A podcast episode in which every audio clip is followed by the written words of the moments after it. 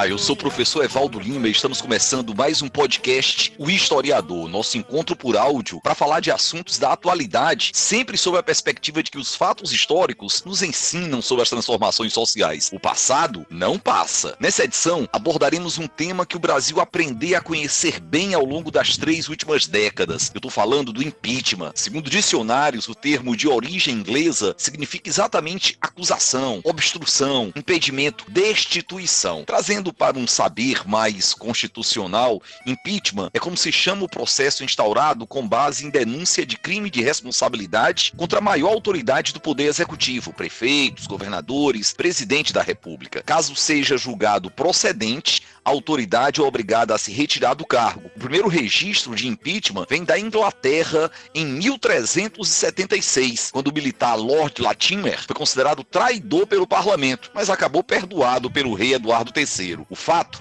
é que a história do nosso país é marcado por tentativas e concretizações desse processo, desde os idos de 1890 até hoje, visto que o presidente Bolsonaro já é alvo de alguns pedidos de impeachment por cometimento de crimes listados recentemente pelo ex-ministro da Justiça Sérgio Moro. Para esse caso sobre processo de impeachment no Brasil, sobre o alcance, a dimensão jurídica do impeachment, eu tenho a companhia brilhante do Hélio Leitão, advogado, conselheiro federal da Ordem dos Advogados do Brasil, ex-secretário de Justiça do Estado do Ceará, ex-presidente da OAB do Ceará e atual presidente da Comissão Nacional de Direitos Humanos da Ordem dos Advogados do Brasil. Seja bem-vindo ao historiador Hélio. Tudo bem? Obrigado, meu caro Evaldo. Satisfação muito grande ouvi-lo. Parabéns por essa iniciativa, hein? Tenho acompanhado suas intervenções, seja por Instagram, seja podcasts, e tenho, tenho vibrado com a, o seu trabalho. Ela é a sanfona do povo.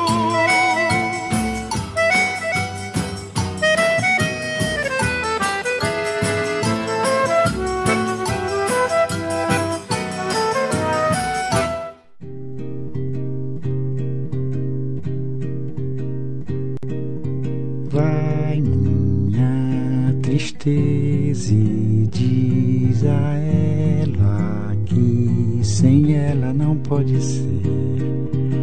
O impeachment não é nenhuma novidade no nosso país, não é, Hélio? Não é. Não é e convida a uma reflexão. Nós tivemos o caso Collor, agora o caso Dilma. Me parece que a reflexão, a recorrência do processo de impeachment É, a reflexão aqui ele chama, sobretudo, sobre fracasso do regime presidencialista me parecer que essa instabilidade institucional ela seria mais facilmente resolvível no âmbito do sistema parlamentarista. É o que me parece. A grande prova desde a nova república, já tivemos dois casos, presidente Collor, presidente Dilma, e parece que essa recorrência aponta no sentido do fracasso do regime presidencialista, sobretudo é porque aqui no Brasil nós temos um presidencialismo mitigado em que o parlamento exerce um papel é, de, de, de, grande protagonismo. Né? É, e agora, por último, os, mesmo nos Estados Unidos, a pátria do presidencialismo, o impeachment bateu as portas do, do, do, Donald Trump, né? Chegou a ver, tá? Não passou, mas chegou a ver, o assunto chegou à, à casa parlamentar e tal. Eu acho que essa é a grande reflexão que a gente precisa fazer nesse momento. É se a gente não precisa, o nosso sistema político não poderia, não deveria evoluir para um sistema parlamentarista. Essa é uma primeira reflexão que eu faço. Deixa eu buscar aqui, em relação a essa história dos Estados Unidos, hoje o Trump, na verdade, esse é o grande fantasma para o Trump. Continua sendo um fantasma para o Donald Trump, que é uma, uma referência para o presidente do Brasil Jair Messias Bolsonaro. E a pátria americana já conheceu um processo de impeachment também muito traumático. Foi o caso Watergate, que levou à queda do, do, do então presidente Richard Nixon. Mas vamos falar um pouquinho aqui da nossa aldeia. No começo da nossa história, no século XIX, poucos anos após a proclamação da República, 1889, o processo de impedimento do chefe do executivo foi inserido na Constituição. Na primeira Constituição republicana, a gente já tinha esse desenho, esse remédio jurídico. E o Deodoro da Fonseca, eleito indiretamente por via parlamentar, já nasceu enfrentando uma crise econômica e política e não tinha a maioria do poder legislativo. A Constituição foi promulgada em 1891 e nela uma série de dispositivos que restringiam os poderes do executivo também estava lá o impeachment, sob a inspiração lá da, da ideologia positivista. O Deodoro enfrentou a crise, mas não se concretizou a retirada do presidente. o Deodoro da Fonseca mandou fechar o Congresso, prender a oposição, decretou estado de sítio em diversas cidades. Pouco tempo depois, o acirramento das tensões acabaram fazendo com que Deodoro da Fonseca renunciasse à presidência. O primeiro presidente quase sofreu impeachment e acabou renunciando à presidência. Assumiu o vice-presidente, Floriano Peixoto, que reabriu o legislativo, mas também teve que conviver com fortes rebeliões e pedidos de destituição. Na República Velha ainda ocorreram tentativas de impeachment de Campos Salles, Hermes da Fonseca, Arthur Bernardes, naquela época da chamada República do Café com Leite, mas todas as tentativas fracassaram no parlamento. Hélio, a República Brasileira já nasceu sob a marca de um golpe do Estado, né, e da violência, a marca da espada, né, a, a, a República, através dos tempos, na verdade foi muito pouco republicana. O impeachment, desde o início da República, nasceu da instabilidade, da crise. Como é que a discussão acerca da complexidade desse processo foi evoluindo no campo da legislação? Como é que o impeachment se insere nesse contexto da teoria dos freios e contrapesos, da, da própria democracia? Bem, Evaldo, vê bem, é, a leitura que a gente faz só fortalece a minha convicção e a saída para essa instabilidade do sistema político brasileiro, que, como você bem pontuou aí, nasce com a própria República, República Brasileira, que foi sim um golpe golpe de Estado, foi uma quartelada em que o povo assistiu a tudo bestializado, na frase do jornalista Aristides Lobo, né, que escreveu à época, ela já nasce sob o signo da instabilidade. A atual conformação, o impeachment é pulado pela, em lei, pela Lei 1079, ela mesmo sem os requisitos, que é uma lei que data de 1950, a Lei 1079-50, onde traz a necessidade de cometimento por parte do grande mandatário, por parte do presidente da República, de crime de responsabilidade. E a Lei 1079, ela traz essas hipóteses. Ocorre que o que se vê na prática, e não adianta a gente olhar o texto legal maneira isolada, insulada da realidade e da prática do jogo político, o que a gente viu é o quê? É que, na verdade, na verdade, o que vai ditar se o processo de impeachment segue adiante, vai à frente ou não vai, muito menos a ocorrência do crime de responsabilidade, efetivamente, mas o apoio popular, o apoio no parlamento que dispõe o presidente da República, a maioria ocasional que ele dispõe naquele dado momento. No caso da presidente Dilma, onde tinha apoio popular muito pequeno naquela época, não praticou efetivamente nenhum crime de responsabilidade, absolutamente. Usou-se aquele pretexto, as tais pedaladas, e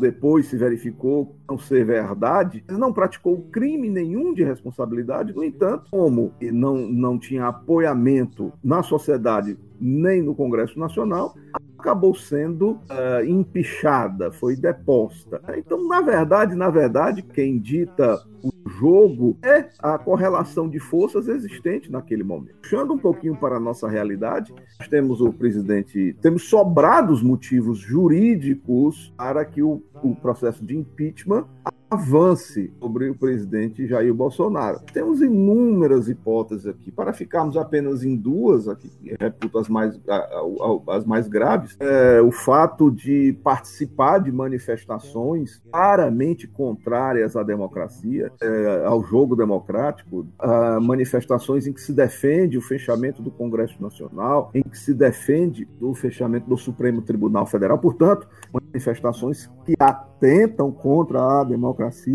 Agora, por último, a tentativa de intervir a Polícia Federal, que é uma, um órgão de Estado, querendo ter acesso às informações sobre investigações sigilosas que podem atingir os familiares, amigos e aliados políticos, são motivos mais do que evidentes, mais do que claros. Essa por último, essa ameaça parte, é, essa, é, essa acusação parte ninguém menos do que o seu então ministro da Justiça e Segurança Pública. Então, do ponto de vista jurídico, há sobrados motivos. Mas a indagação que eu lanço é: a correlação de forças existente hoje na sociedade é bastante para escorraçar Jair Bolsonaro do Palácio do Planalto? A correlação de forças que existe do Congresso Nacional? Não sei. Acho que não. Acho que a preços de hoje, não. Dá bem a nota essa reflexão que eu busco fazer, dá bem a nota do quão é, relevante pra, nos processos de impeachment o jogo político, a correlação de forças políticas, muito mais até do que o que efetivamente o texto frio da legislação traz.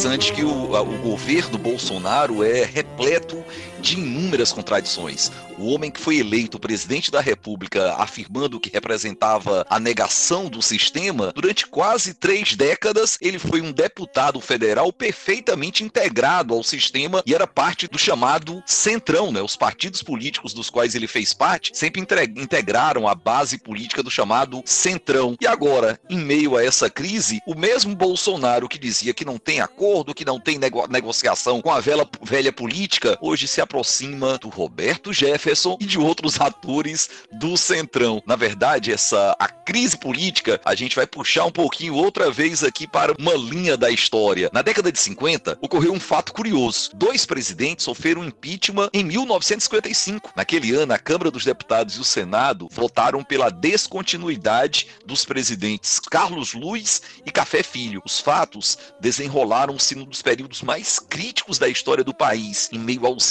impactos do suicídio de Vargas um ano antes e durante a caminhada de posse do Juscelino Kubitschek em 56. Com a morte de Vargas, que também chegou a ser ameaçado por impeachment, o vice-presidente Café Filho assumiu o governo federal. Em novembro de 1955, ele precisou se licenciar sob justificativa de problema de saúde. Assumiu então o presidente da Câmara, Carlos Luiz. Só que havia um golpe em curso prestes a se concretizar, um alto golpe que seria dado pelo Carlos Luiz, o que gerou uma reação e um ato legalista das Forças Armadas sob o comando do Marechal da Legalidade, Henrique Lott. Houve o confronto no Forte de Copacabana. Diante de graves crises, de graves riscos, o Legislativo votou rapidamente o impeachment de Luiz com apenas três dias na presidência. Café Filho tentou voltar, mas o seu retorno foi considerado um perigo à posse de um novo presidente. E no período de menos de duas semanas, os parlamentares votaram o afastamento também do Café Filho. Já ali, Hélio, houve muito malabarismo, houve muito jogo estratégico. Vai muito ao encontro disso que você fala da correlação de forças, da maioria parlamentar e da,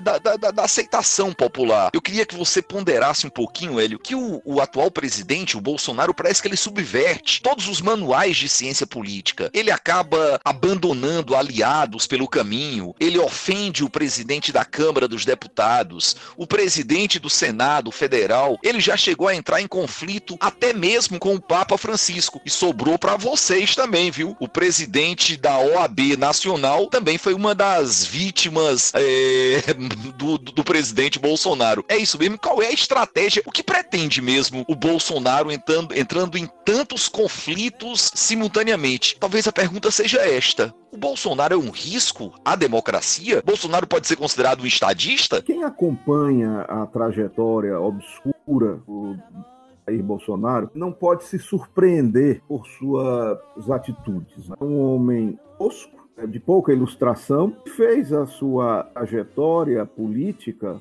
obscura, é bem verdade, mas alimentando o ódio, alimentando vulgaridades, alimentando a divisão. Ele procura transplantar isso enalteceu torturadores ao longo de seus mandatos parlamentares, enalteceu o regime militar, enalteceu a tortura. Em algum momento, como deputado, defendeu o fuzilamento do presidente Fernando Henrique Cardoso. É um doidivanas, um irresponsável, mas que, um momento de crise política porque passava o nosso país, surfou nas ondas do antipetismo. Pareceu como uma alternativa. O PT, àquele momento, vinha sofrendo um desgaste de imagem tremendo. Ele surge como uma alternativa ao antipetismo, uma alternativa tosca, uma alternativa sem um projeto, com base apenas nesse seu discurso pobre anti-esquerda, é, acenando com o espantalho do comunismo o tempo inteiro,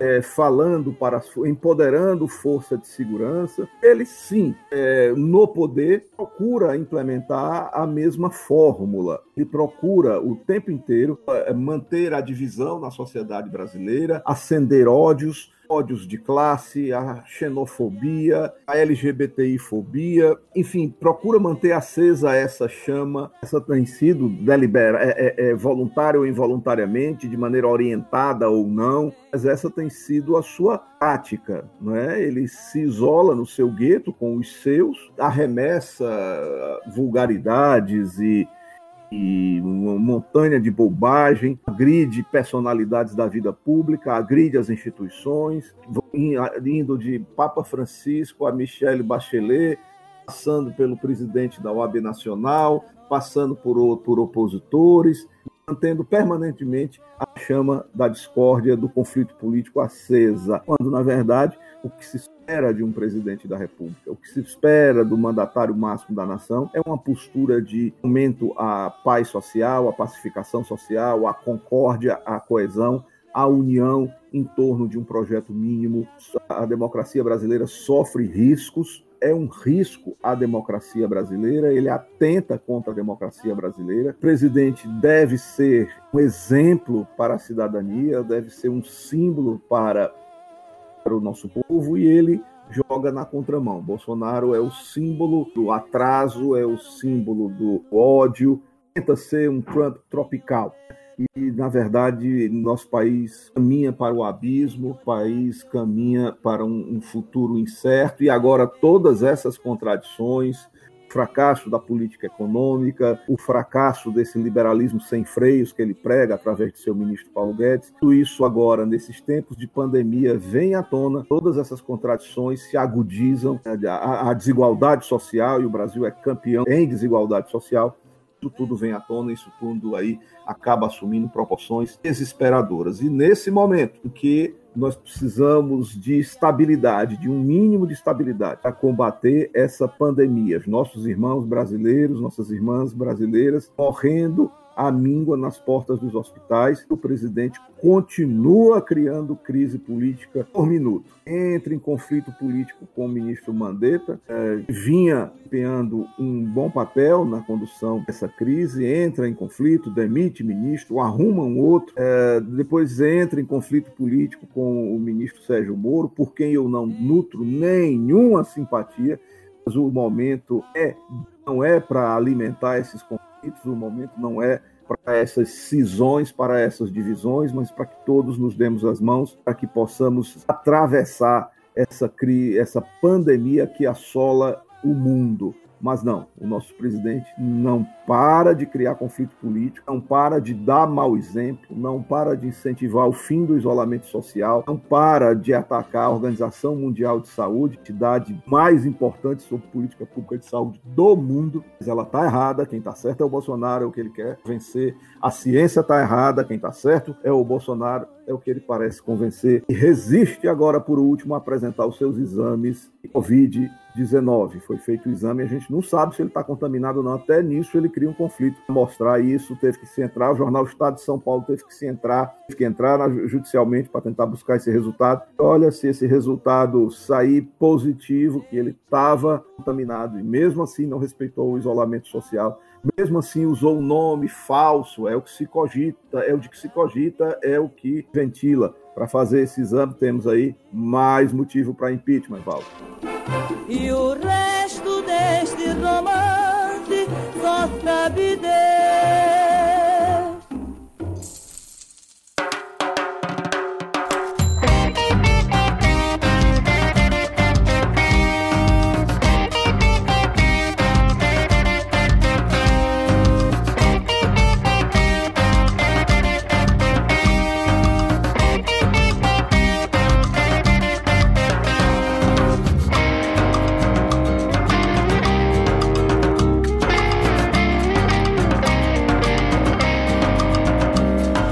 Caminhando aqui para o fim do nosso podcast sobre impeachment na sociedade brasileira, historicamente na sociedade brasileira, e a crise do, do governo Bolsonaro. E os dois casos mais rumorosos de impeachment foram do Collor e da Dilma. Vamos aqui para o início dos anos 90, a vez de Fernando Collor de Mello. O segundo presidente assumiu o cargo após a redemocratização do país. O primeiro, com voto direto da população. Collor viu em 1992 tudo ruim com a revelação de um escândalo de corrupção por seu irmão Pedro Collor numa entrevista exclusiva à revista Veja, concedida ao jornalista Luiz Costa Pinto. O esquema envolvia a figura de Paulo César Farias, o PC Farias, o tesoureiro do presidente. O processo de impeachment durou de 29 de setembro de 92 a 29 de dezembro do mesmo ano. Com o julgamento certo de se concretizar, Collor renunciou ao cargo. Contudo, a votação seguiu para a devida punição por um processo de cassação, deixando Collor inelegível por um período de oito anos. Após o Collor, mais impeachments ensaiados que não deram em nada contra o FHC e contra o Lula, até que nós chegamos em 2016, no segundo mandato da presidente Dilma Rousseff e a sua derrocada após o impeachment impeachment aberto sob a, alega alegação de desrespeito à lei orçamentária e pedaladas fiscais. Nesse caso, um campo de acusações muito contestadas e que até hoje evidenciam a escalada de um golpe. Eu queria, Hélio, que você comentasse de uma forma breve o impeachment do, do, do Collor e o impeachment da Dilma. Se a, havia realmente elementos legais, crime de responsabilidade nos dois processos de impeachment mais importantes da história do Brasil. Evaldo, é, é, pedir que um advogado seja sucinto é, é pedir demais. Mas eu vou tentar fazer. É uma maldade que não tem tamanho.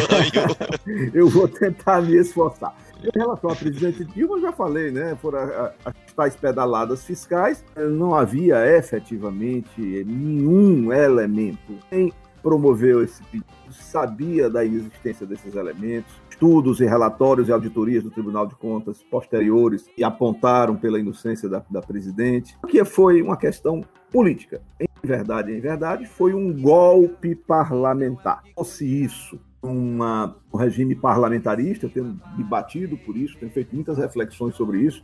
Se fosse no regime parlamentar, a solução seria muito menos traumática. Aí o gabinete, forma-se outro governo. A solução parlamentar para esse tipo de crise, solução que o, o, o presidencialismo não tem. E aí acaba-se da via do impeachment com todos os seus traumas. A solução por demais traumática. Já em relação ao Colo de Mello, a gente não pode dizer os mesmos, né? Denúncias de corrupção evidenciaram-se, havia efetivamente é, corrupção comprovada, havia o personagem atuando nas sombras do poder, o personagem PC Farias, que depois veio a ser morto de maneira nunca se explicou muito bem. Então, quer me parecer que é, são situações diferentes. Mas, num caso como no outro, o parlamentarismo traria uma solução menos traumática, traria uma solução política para esses impasses, com muito menos dano para a democracia. Mas esse é um posicionamento muito particular, um posicionamento pessoal uh, meu. Perfeito, Hélio. A gente está gravando esse podcast no dia 1 de maio de 2020 e até aqui, vejam bem, são 26 pedidos de impeachment voltados contra o presidente Jair Bolsonaro, vindos da oposição, de apoiadores arrependidos, como o próprio PSL e o MBL. Nesse caso atual, pesa no, na conta do chefe do executivo uma lista de crimes de responsabilidade e crimes comuns: obstrução de investigação, falsidade ideológica, coação de funcionário público para procedimento ilegal, improbidade administrativa, atentado contra a democracia e as instituições dentre outros, um leque enorme de acusações. O pedido do hashtag Fora Bolsonaro é forte nas redes e nas janelas do país, com muito som de panela batendo. Os absurdos ditos por Jair e a sua trupe só aumentam e causam horror para o mundo todo. Contudo, é preciso que se saiba que há um rito a ser percorrido. O processo precisa fundamentalmente ser aceito pelo presidente da Casa Legislativa. Hélio, o que precisa ocorrer hoje para nós vermos o fato se concretizar um processo de impeachment contra o presidente Bolsonaro? Há esta possibilidade? Realmente há esta possibilidade? Para que se dê início, o pontapé inicial, como você já bem colocou, meu caro Evaldo, existem mais de 26 pedidos né, suficiente que o presidente Câmara Rodrigo Maia receba um deles e mande processá-lo. Feito esse recebimento, o processo vai à tramitação, é designado relator, vai à tramitação no, no âmbito do, da, da Câmara dos Deputados, segurando-se defesa ampla, contraditório, e depois a admissibilidade vai se votar pela admissibilidade. O pedido de impeachment, uma vez tido por admissível, respeitado defesa ampla e contraditório, como todo processo democrático deve ser, respeitado isso, já se dá o afastamento do presidente, o processo vai a julgamento no Senado da República. Essa, em duas palavras, a tramitação do feito. Então, suficiente que tenhamos aí exposição política do, do presidente da, do, do, da Câmara dos Deputados, Rodrigo Maia, para que esse processo possa se iniciar. Esse cara é escroto, muito escroto.